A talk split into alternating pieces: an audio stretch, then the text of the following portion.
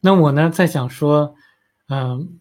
这个有特异功能的人写了这么多的书，那会不会有很多的人都会用心去接受这书这些书里面的内容呢？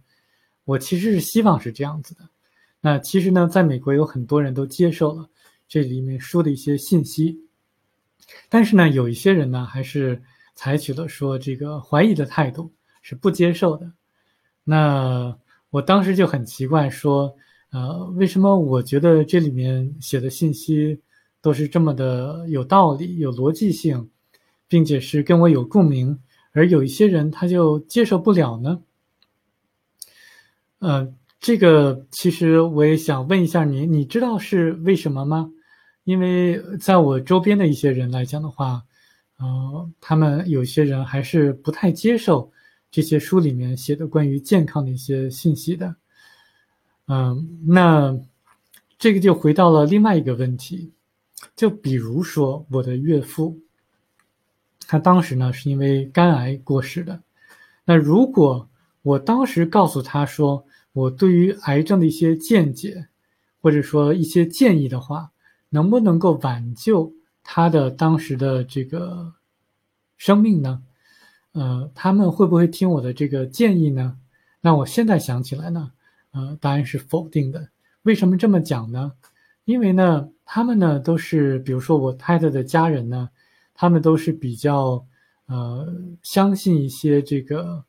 高端的。这些呃医院里面的医生的，比如说像主任级的这个医生啊，或者这些这个手术啊，或者些他们的这些建议。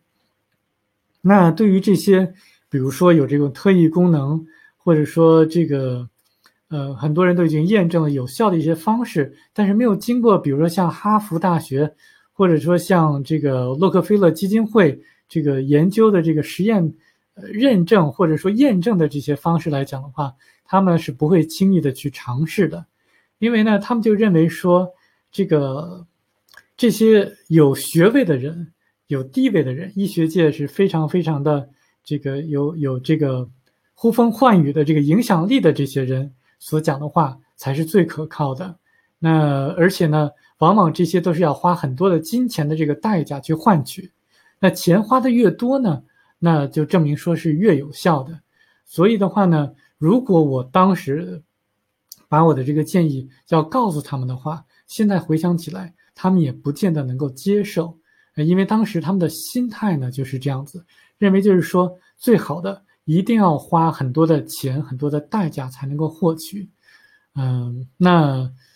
呃，话说回来，当时呢，我也不知道说肝癌是怎么回事，也不知道说癌症是怎么发生的，所以的话也不能够给他们任何的这个建议。当时我只知道这个蒲公英对癌症是有一定的效果的，呃，但是呢，也没有任何的这个实验报告。那即使说我我提供了一些自己的这个看法和建议的话，当时的话他们也是不会能够去采纳和接受的。那这也就回到另外我前面所讲的，说一个人呢，是不是就是有这么一个命在这儿？也就是说呢，这个。是不是都已经是注定了的？那比如说旁边的人呢，想去给予一些这个援助或者帮助的话，那呃，由于这个说这个前面的这个命都已经是设定好了，所以话致使说他们也不会非常的愿意去去接受，所以这个呢也是一个我在探讨的一个问题。所以呢，我后来呢知道了这个结果之后呢，我就不会去轻易的去给予任何的这种。这种帮助了，因为呢，我如果要是提供了一些我自己获取的一些知识的话呢，一个是他们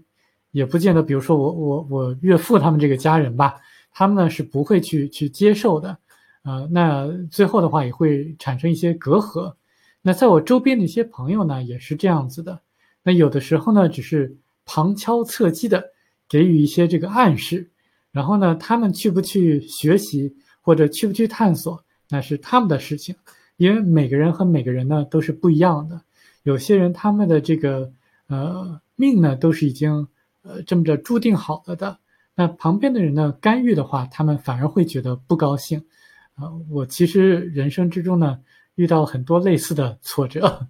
没办法。